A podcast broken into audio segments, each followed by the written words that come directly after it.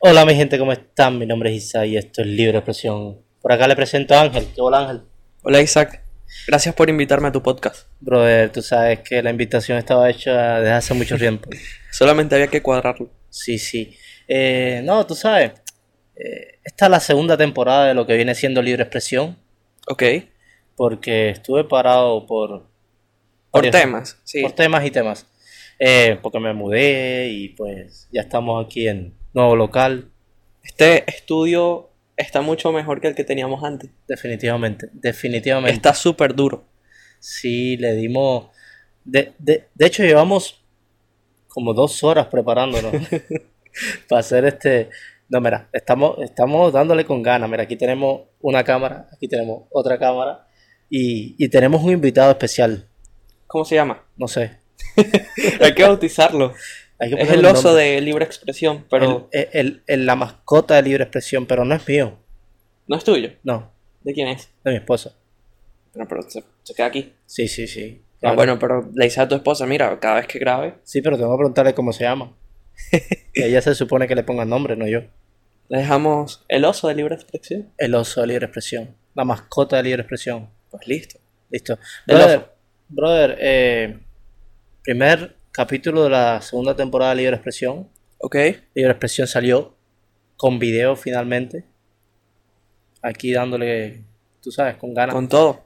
Y bueno, con lo que tenemos. y, y, pues era un tema, un tema que teníamos propuesto de- desde la temporada anterior. De hecho, yo hice algo así en la temporada anterior, lo que lo borré. No, Ok. no me gustó por temas y lo borré. Así que las conspiraciones y las leyendas de conspiraciones y todo lo que tenga que ver con eso, hoy vamos a grabar la primera parte porque es un tema muy extenso. Según lo que yo he sacado, pues tenemos aquí para pasarnos cinco horas. que hay y- que reducir, pero bueno. Pues sí, sí, sí. Y vamos a empezar con la más, digamos que la más conocida, Ok, el Triángulo de las Bermudas. ¿Qué tú crees? Sí, yo creo, yo creo que todo el mundo ha escuchado hablar del Triángulo de las Bermudas, ¿verdad? No sé, tú has escuchado hablar del Triángulo de las Bermudas. Claro. Yo he pasado por arriba del Triángulo de las Bermudas unas cuantas veces. ¿sí? Sí, claro. Para ir a Cuba. Para ir a Cuba. Tienes que pasar sí o sí por arriba. Bueno, yo hice un vuelo de, de La Habana hasta aquí a Toronto Ajá. y de verdad no, no me di cuenta. Claro, en ese momento tenía como, ¿cuánto? 11 años cuando vine. Ajá. Y claro, ahora tengo 22 y es como que, ok, no, no es algo que le haya prestado mucha atención. Tú, tú eres la persona, no sé. Yo lo hago. Cuando me monto en el avión, estoy mirando el mapita todo el tiempo. Yo también, yo también. No, no, pero me refiero, eh, tal vez en ese momento no, no estuve tan pendiente de si era el Triángulo de las Bermudas o algo así. ¿Sí me entiendes? Y claro, ese vuelo me acuerdo que el de ida fue de noche y el de vuelta fue de noche. Entonces no veía mucho por la ventana, pero sí estaba pendiente del mapa. Terrible, terrible. Eh, no, yo sí siempre miro el mapita, no sé por qué, es como que, como que ya, es la ansiedad esa de Sí. saber a dónde estás en el mundo. Sí, sí. Bueno, a mí me pasó cuando vine para acá, desde... Mi vuelo era eh, Madrid... Bueno, mi vuelo era Ámsterdam, Madrid, Madrid, Lisboa, Lisboa, Ponta Delgada en las Azores y desde ahí hasta aquí a Toronto, imagínate. Qué rico. Brother, pues nada, eh, el Triángulo de las Bermudas, eh, mm, la leyenda como tal no es tan antigua como se dice. Yo lo que estaba leyendo era que la primera vez que se habló o como se bautizó acerca del Triángulo de las Bermudas fue como en los años 70. Ok, por ahí, por esa, por esa época que se habló específicamente, se bautizó como el Triángulo de las Bermudas. Básicamente, el Triángulo de las Bermudas es un triángulo equilátero que está desde una punta de las Bermudas, otra Miami y otra Puerto Rico. sí, ¿Ok? Bueno, en realidad el Triángulo de las Bermudas debería estar Cuba dentro del Triángulo de las Bermudas, pero bueno, es mi opinión. Sí, porque lo que cae ahí se...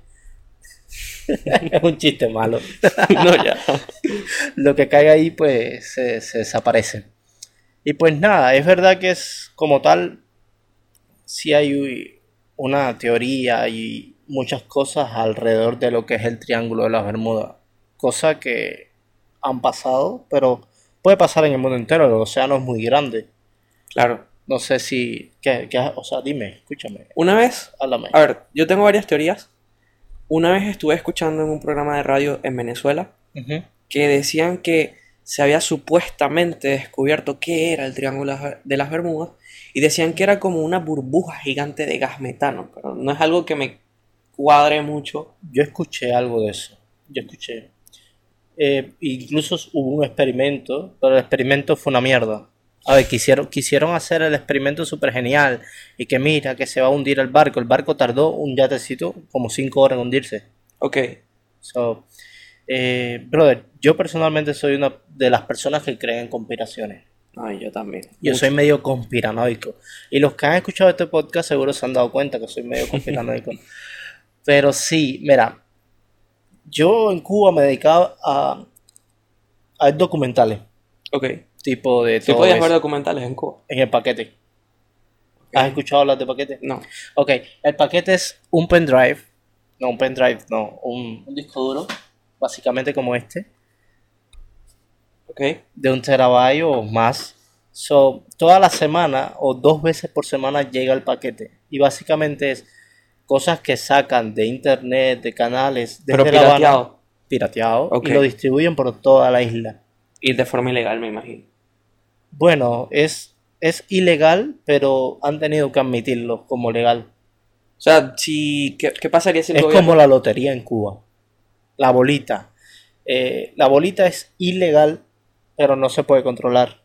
Claro. Eso ya llega a ser permitida. Es una ilegalidad permitida. O sea, que por ejemplo, si un policía me ve en Cuba con, con eso, no, no me mete preso. No. Ok. De hecho, hay lugares que se saca patente donde se copia. Yo tuve uno en Cuba. Yo grabé memoria en Cuba. Pues mira, ¿Sabes cuánto hice el primer día? ¿cuánto? Cuatro pesos. ¿Y eso es en dólares? ¿Centavos? Cuatro pesos cubanos cuando aquello eran 25, ni- no llegaba a 25 CUC. Hoy día cuatro pesos tú no compras nada. Yo recuerdo cuando fui a Cuba, yo tenía un billete que eran como de 100, no sé si era pesos o CUC, y yo quería comprar un, era como un souvenir, era un, que yo lo tengo en mi casa en Venezuela, y era un carro, ¿sabes que Cuba todos los carros son antiguos? De madera. Y era uno de madera, exactamente, súper bonito. Y cuando yo fui a pagar, yo, eh, el carro decía 40 y yo tenía 100. Y yo, toma. Y el tipo me dice, no, pero ese billete no, porque ese no vale nada. Y yo me quedé así como que, como que no. Si era 40 CUC. Exacto. Terrible. y al final me lo compró mi mamá, pero Pues a mí me regalan todas esas cosas. Yo tengo un amigo que cada vez que voy a Cuba le pido cualquier artesanía y me la regala. pues mira. Llámame sí. Aquí un saludo a Jorge. Brother, pues, eh, literal, yo hacía eso en Cuba, ¿sabes? Tipo, copiaba y todo eso. Hubo una época que hice eso, pero al final se me rompió el disco duro y me fui a la bancarrota. Pues mira, no es fácil, me imagino, conseguir uno allá. Es caro. A Sí. mí me costaba, me costó 120 dólares mi primer disco duro. Hace, estoy hablándote hace 10 años atrás, 120 dólares eran 120 dólares. No, ahora 120 No. dólares en Cuba ya no es nada, pero en aquel momento Ni sí. en ningún lado. Bueno, en ningún lado, aquí, aquí nada. Bueno, entonces, retomando el contenido, pues el Triángulo de las Bermudas, eh, no sé si viste lo de los aviones esos que se perdieron. Sí. Eh, a ver, si hablamos de conspiraciones, por ejemplo, eh, el escritor Julio Verne, ¿sabes? Sí. Él dijo, bueno, o sea, no dijo, en sus historias, por ejemplo, la adaptación que hizo Jack Black A lo que era que él se fue a investigar el Triángulo de las Bermudas y apareció en una isla donde había gente más chiquita que, eh, que él era un gigante. Sí. Bueno, básicamente se habla de que el Triángulo de las Bermudas podría ser como, como un pasadizo hacia otros mundos. O no sabría si a otros mundos, otros continentes, o incluso podría ser otra dimensión. No Sí. sabría cómo explicarlo. Pero en el caso de la película, por ejemplo, de Jack Black y el libro que está basado en él, se basa en alguien que llega a un mundo donde las personas son más chiquitas o hay otra isla donde las personas son mucho más grandes.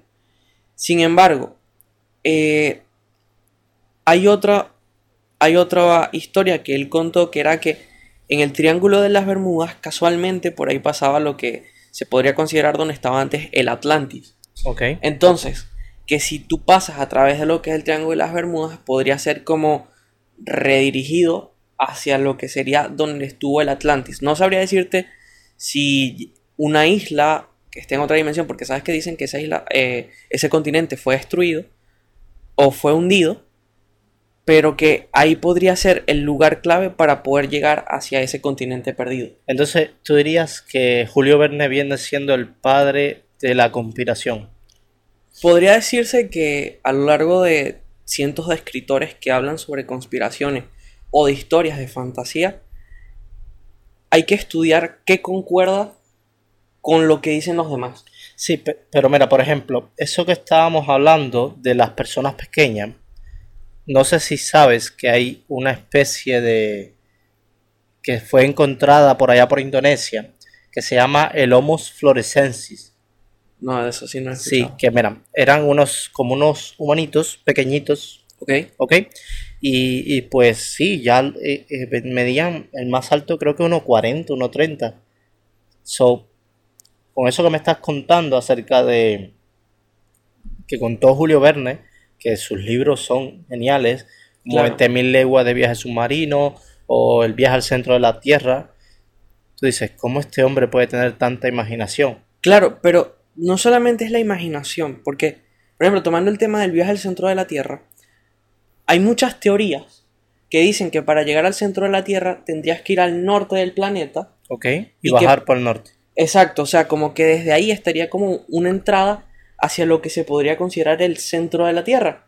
Eh, por ejemplo, Julio Verne lo explica en uno de sus libros, que, que se llama Viaje al centro de la Tierra, y es lo que hacen los protagonistas. Van al, al, norte del planeta y a través de ahí llegan a un lugar, no sabría decirte cuál, pero buscan el lugar preciso para bajar hacia lo que sería el centro de la Tierra que van a, al, creo que es a Noruega, por allá, o Greenlandia. A Islandia. ¿Islandia? Sí.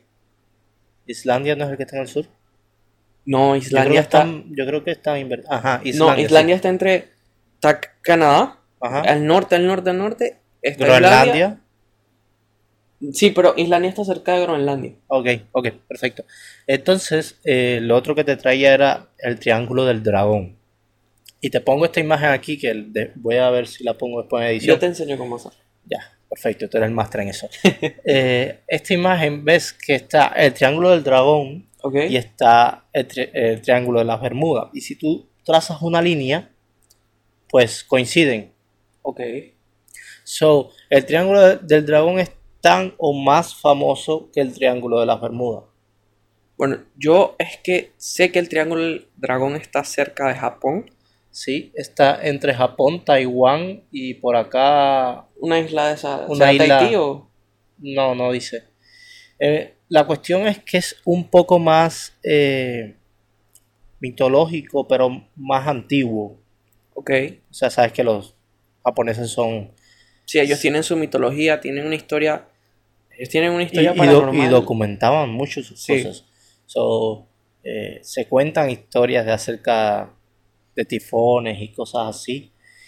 y siempre pasa algo así, ¿no? Y se cuenta también una historia de una, una isla que se hundió en ese, en ese hemisferio. Una isla que se hundió, pero eso no está conectado, por ejemplo, con, la conspiración.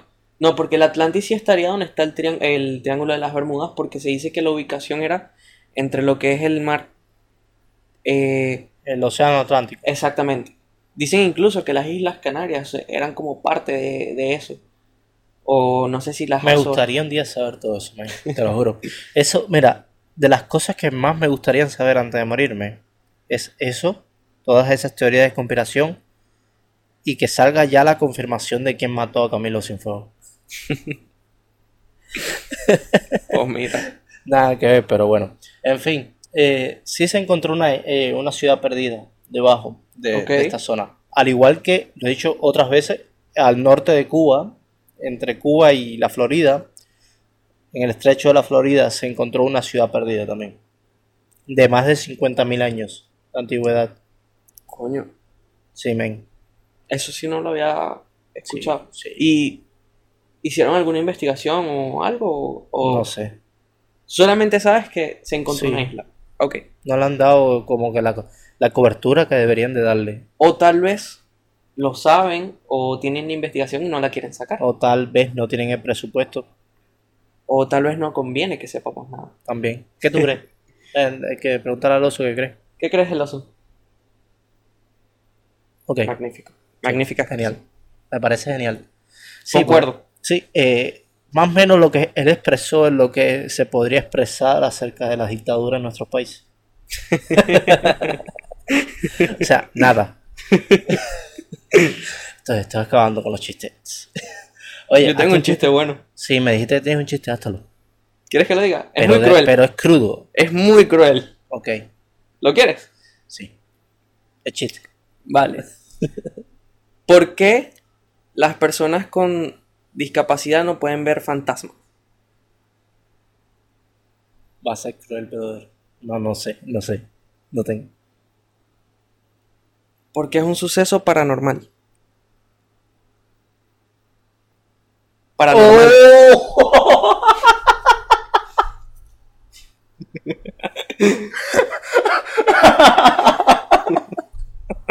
Para. Sucesos paranormales. The fuck me acabaste. está bueno, está bueno. Está crudo, pero está bueno. Brother, el otro tema que te traigo. Este me encanta. Área 51. Men, yo tengo una teoría del área 51, pero yo no sé. ¿Qué opines tú? Mira, una vez leí, no me acuerdo en qué estado, pero dicen que el área 51 está, no está donde realmente dicen, dicen que es como, como una desviación. O- ojo, no estoy diciendo que esto sea lo que yo 100% creo, es algo que leí. Dicen que es como un señuelo y que realmente hay otra base militar en Estados Unidos donde la gente no sabe que sucede lo mismo, que se habla de la, del área 51, pero no es el área 51, sino que es otro lugar y que todo está relacionado hacia el área 51 como para desviar la mirada. A ver, el área 51 está en el desierto de Nevada. Exacto. Eh, se le puso ese nombre, o lo que yo leí, porque era para, para llamar la atención. Lo que es, lo que viene siendo, eh, ¿sabes? Porque nadie quería ir a trabajar en medio del desierto. Solo le pusieron área 51 como para eso. Claro. Y quizás eso tiene mucho que ver con lo que me estás diciendo. Eso sí es, es real y el gobierno ha admitido que, esa- que eso existe, pero no ha dicho para qué. Ok. Si se ha visto, hay una imagen, y te la voy a mostrar aquí, la vamos a poner, que muestra el área 51, una pista de aterrizaje y todo eso. So, bunkers, míralos acá. Eh, se, se piensa que sea para probar armamento, aviones y, y etcétera. O sea, tú, tú pones hace 50 años el avión, el negro grande ese. ¿sabes? Sí, sí. El, no me el, acuerdo. B- el Spirit El B- 52, creo que es. eh, el F-117, aquí lo tenemos, este avión, y hace 50 años atrás, y tú dices, what the fuck, ¿qué es esto? Claro. Y hay muchos otros aviones, un dron hace 30 años atrás, un Claro, eso dron, hubiera llamado mucho la mirada de las personas. ya, cualquier dron, el que sea, Bueno, ¿sabes qué? Se dice incluso que dentro de la base, dentro de la base militar, que aunque, como todos saben, la teoría dice que ahí es donde hay extraterrestres, alienígenas, dicen incluso que dentro del área 51, porque claro, uno lo ve desde arriba, es una base militar, una pista de aterrizaje, como si fuera un aeropuerto militar, ¿no? Pero que cuando tú entras y te vas por todos los niveles que están bajo de la base, que existe todo un mundo completamente distinto. una infraestructura así. Exacto, una infraestructura que podría incluso considerarse un pequeño, digamos, país o algo así. Sí. Eh, de hecho, dicen que cuando tú entras pierde automáticamente la señal del teléfono. Me imagino.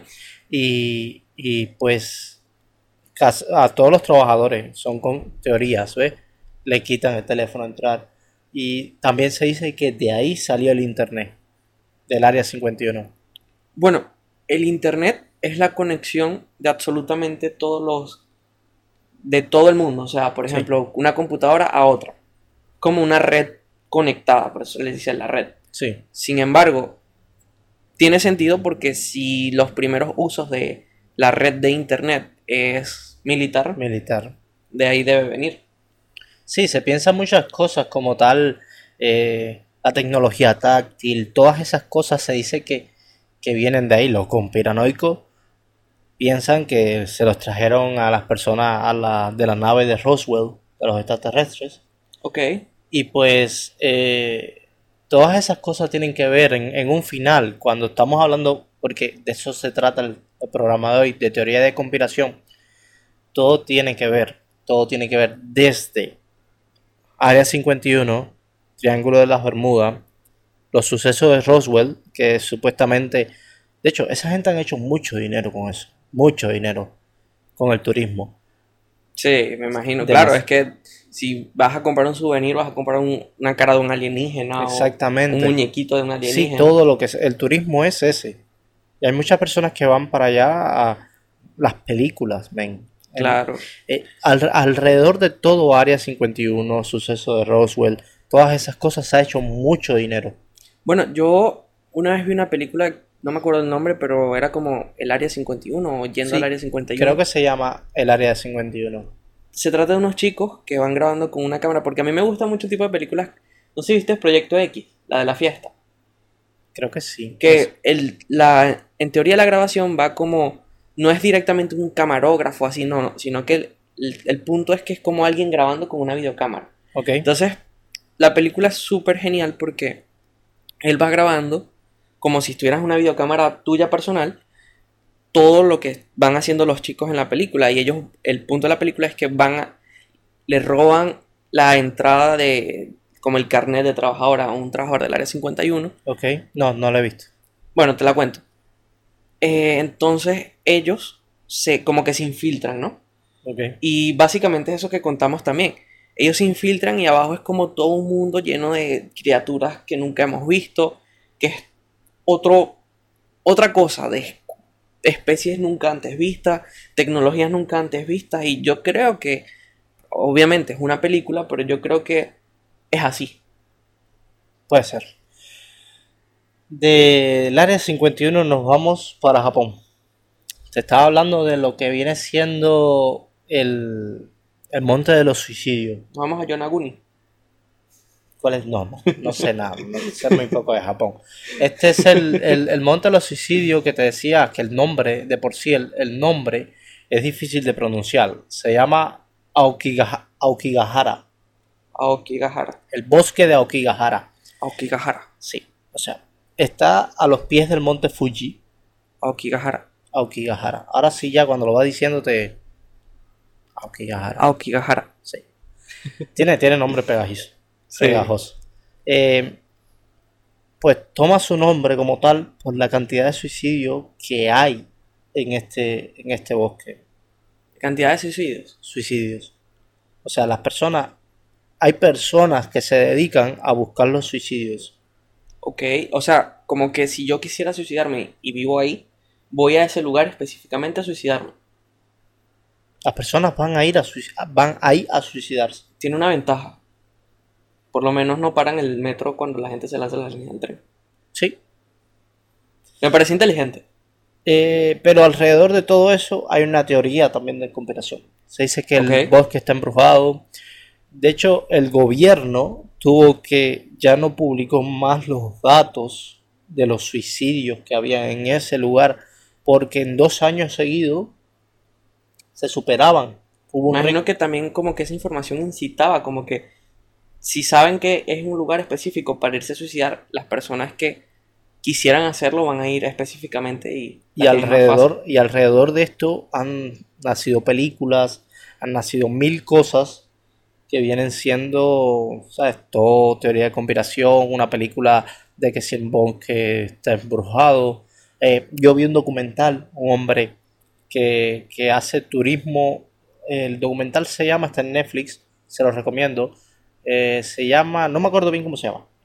Se los voy a poner en la descripción. Vale. El documental trata de que él va, él va a los lugares más a hacer turismo oscuro. Ok, como a los lugares más embrujados. Ok, va a Chernobyl, Chernobyl. va a Fukushima, la base, o sea, el, el generador de Fukushima, va ahí a ese lugar, eh, va a dónde más va, a, a África, a un lugar, a Sudáfrica, va a Sudáfrica a ver a los extremistas blancos y todas esas cosas. Ok. Eh, va a otro lugar donde hay personas que as- practican el vudú. Tú nunca... Hay una montaña en Venezuela, no me acuerdo el nombre, que es Sare. Sa- Ay, no me acuerdo el nombre de esa montaña. Tengo que... que- En fin, él, él da un, un giro por todo el mundo que son lugares es- específicos de eso. Y pues va a ese lugar. Y va, pues no puede ir solo, va con un guía y todo eso. Y de momento, él, no sé si es show o es real. Pero de momento se empieza a sentir mal. Pero extremadamente mal, de triste. Estaba solo. Estaba con otras personas. Y las personas se sentían como...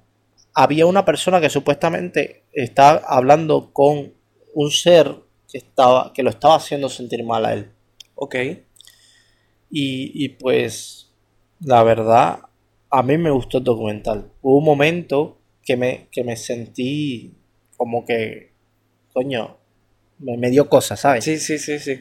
Pero bueno, es, es, es llamativo, ¿sabes? Que Ahora, ya me acuerdo el nombre de la montaña. ¿Tú crees que lo que haga que en Aokigara, Ao- Aokigahara, Ok. eh, tú nunca has escuchado hablar de la montaña de Sorte? No. Ok, dicen que es una montaña embrujada Ok. que está en Venezuela Ok. y las personas que siguen más que todas esas religiones eh, santeras y cosas así en Venezuela Sí. tienen como su propia corte, creo que es que le llaman. Sí. Entonces dicen que cuando la gente, la gente dice que no puedes ir a esa montaña si la diosa de esa montaña no te deja entrar. ¿Tú crees que eso pueda tener alguna relación con Aokigahara? Eh, no, no, el, no eso, sino que, por ejemplo, se siente como esa tensión.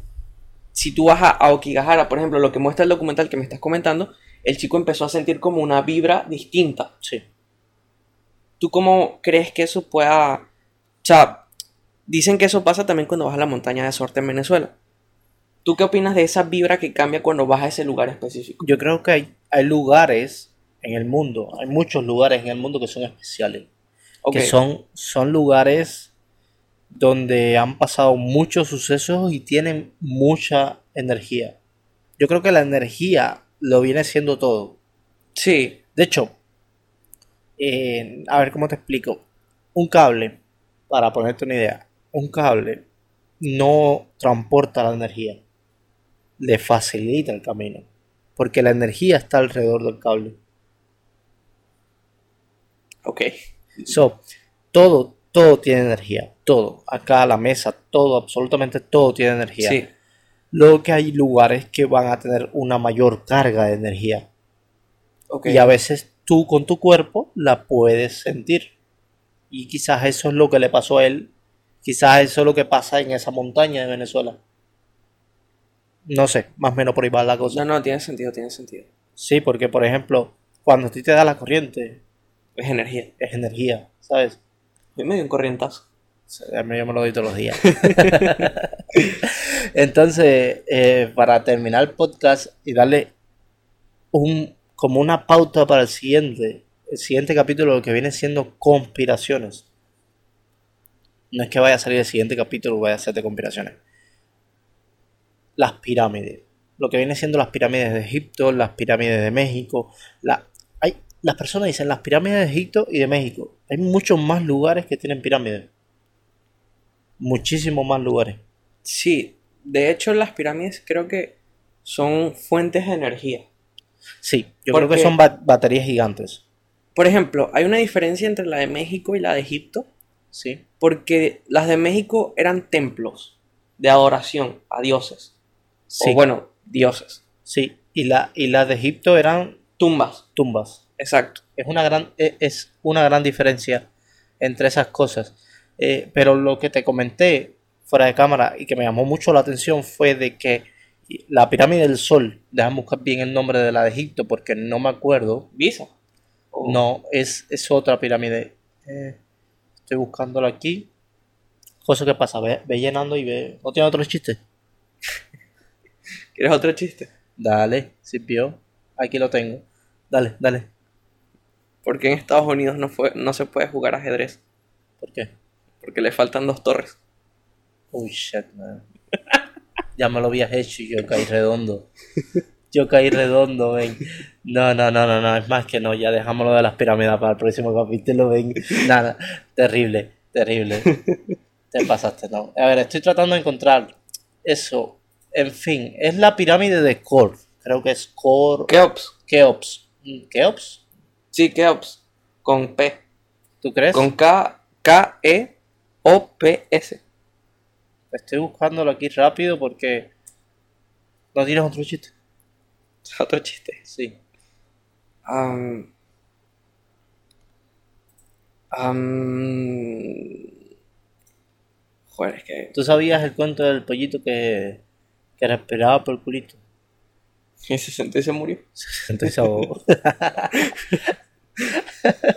Este chiste viene presentado. No me sale, ya, no me sale. Definitivamente dice 404.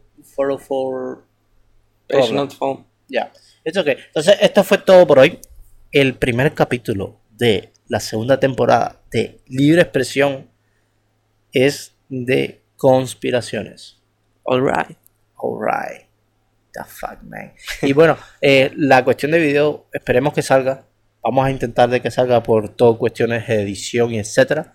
Y ahí estamos hablando. Estamos en Instagram. Di- Dile tu Instagram, tu TikTok, Mi- man. a ver, yo es que me dedico. Pues lo vamos a poner aquí. A ver, yo es que hago política en mis redes sociales. Sí, yo tenía pensado bautizarte como el futuro prospecto de política de Venezuela. Hombre, me encantaría. Sí, Aunque yo- actualmente estoy trabajando en un proyecto político. eh, junto a unos amigos inicié un partido político en Venezuela que no es fácil por todo lo que viven tanto Cuba como Venezuela, pero, pero ahí estamos. Hemos iniciado y creo que hemos hecho un trabajo muy genial. es muy difícil, muy difícil hacer eso. Complicado, sí, créame que sí. Y más cuando la sociedad está muy dividida y no tienes fondos. Y, y es que tienes que presentar también la idea. Estamos trabajando en eso. Ok, ok, perfecto. Bueno, mis redes sociales son eh, en Instagram soy Ángel-Castilla.